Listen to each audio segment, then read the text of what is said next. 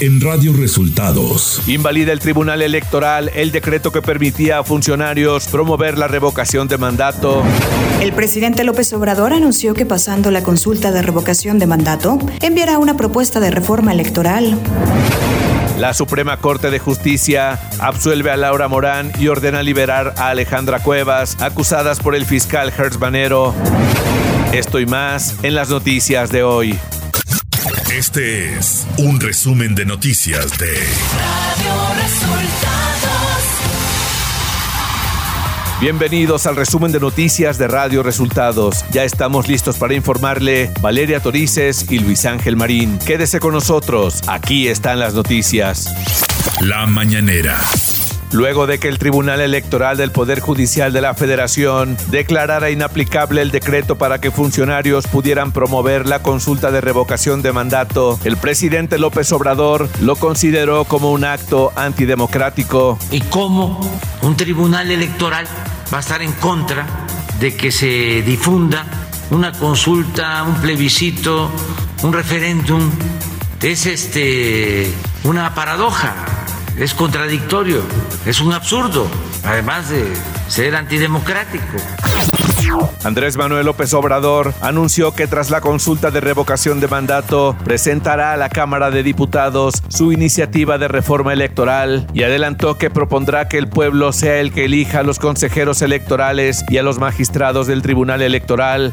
Entonces tenemos que dejar consolidada la democracia y vamos a presentar esa iniciativa. Y lo vamos a hacer con la participación de todo el pueblo. A la Cámara de Diputados va primero. Y les adelanto, voy a proponer que sea el pueblo el que elija a los consejeros electorales y a los magistrados. El titular del Ejecutivo celebró el fallo de la Corte respecto a Alejandra Cuevas y Laura Morán, acusadas por el fiscal Hertz Manero pues yo eh, celebro que se haya tomado esa decisión por la Corte y creo que es la mejor manera de enfrentar las controversias, los conflictos, los problemas, el que nos eh, ajustemos al marco legal y que prevalezca un auténtico, un verdadero Estado de Derecho. Además, el mandatario instruyó al secretario de Gobernación, Adán Augusto López, comunicarse con Alejandra Cuevas, quien ayer al ser liberada tras pasar más de un año en prisión por el caso Gert Manero, solicitó una reunión con el presidente para pedirle protección. Ya di instrucciones hoy al secretario de Gobernación que establezca comunicación con ella y que se le ofrezca, que se le brinde toda la protección y todo el apoyo. El mandatario mexicano aseguró que la violencia en el país no es generalizada, sino que se concentra solo en algunas regiones y señaló que es más un asunto que tiene que ver con enfrentamientos entre bandas. México es un país con tranquilidad, con paz, que la violencia está limitada a muy pocas regiones del país y que tiene que ver más con el enfrentamiento de bandas.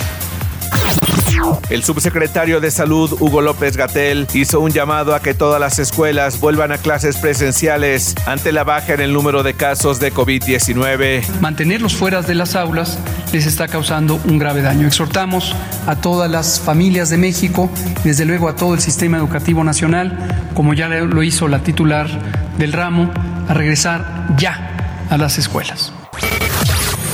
Radio Resultados Nacional.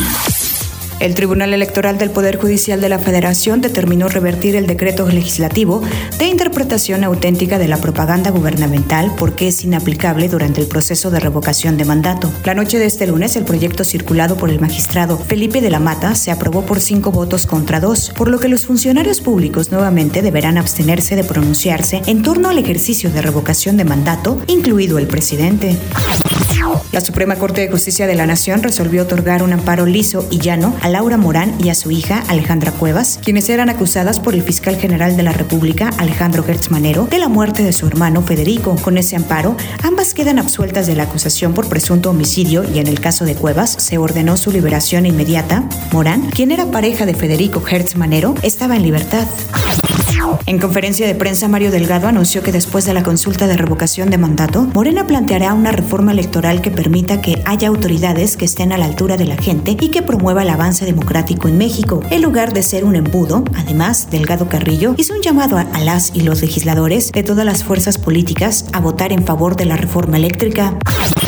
La ministra Norma Lucía Piña Hernández hizo público su proyecto de resolución sobre la acción de inconstitucionalidad promovida por senadores de oposición en contra de la Ley Federal de Austeridad Republicana. Piña Hernández plantea la inconstitucionalidad de una fracción del artículo 24 de la norma impugnada, la cual establece la prohibición de que los exfuncionarios puedan trabajar para las empresas privadas que vigilaban dentro de un plazo de cuando menos una década, por lo que propone invalidar el segundo párrafo de este ordenamiento.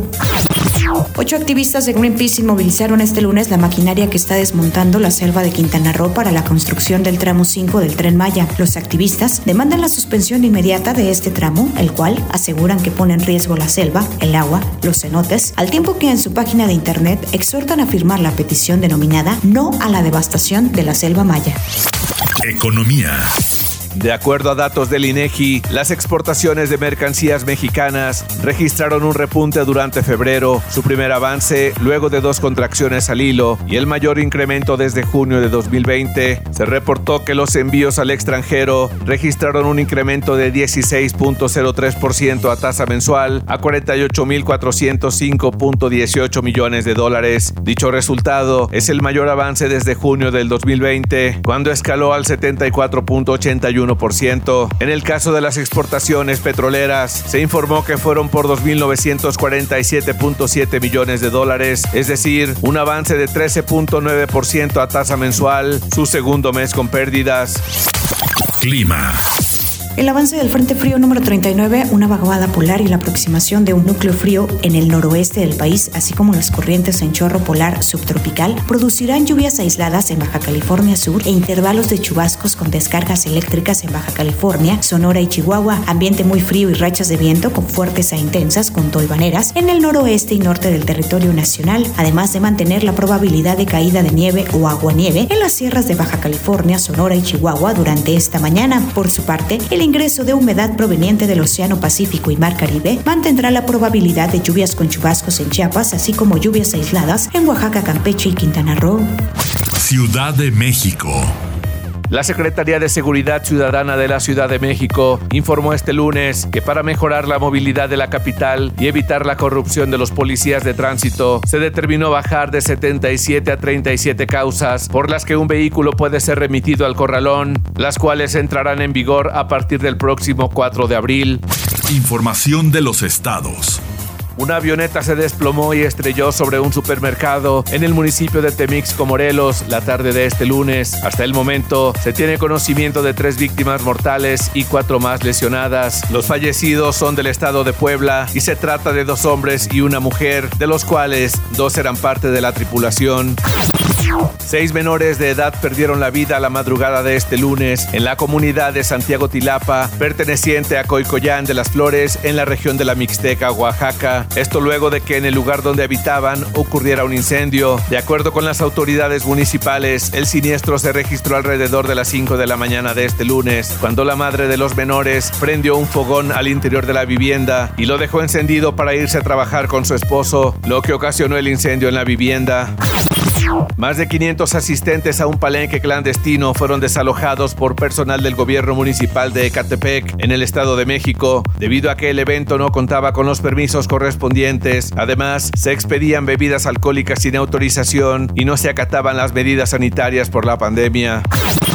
Tras el anuncio de la inminente extradición del exgobernador de Chihuahua, César Duarte, la actual gobernadora María Eugenia Campos aseguró que se llevarán los procesos hasta las últimas consecuencias y agregó que están pendientes también las denuncias que se interpongan en contra del exgobernador Javier Corral y agregó que las instituciones trabajarán a fondo, pues habrá cero tolerancia y cero impunidad para los dos últimos exgobernadores.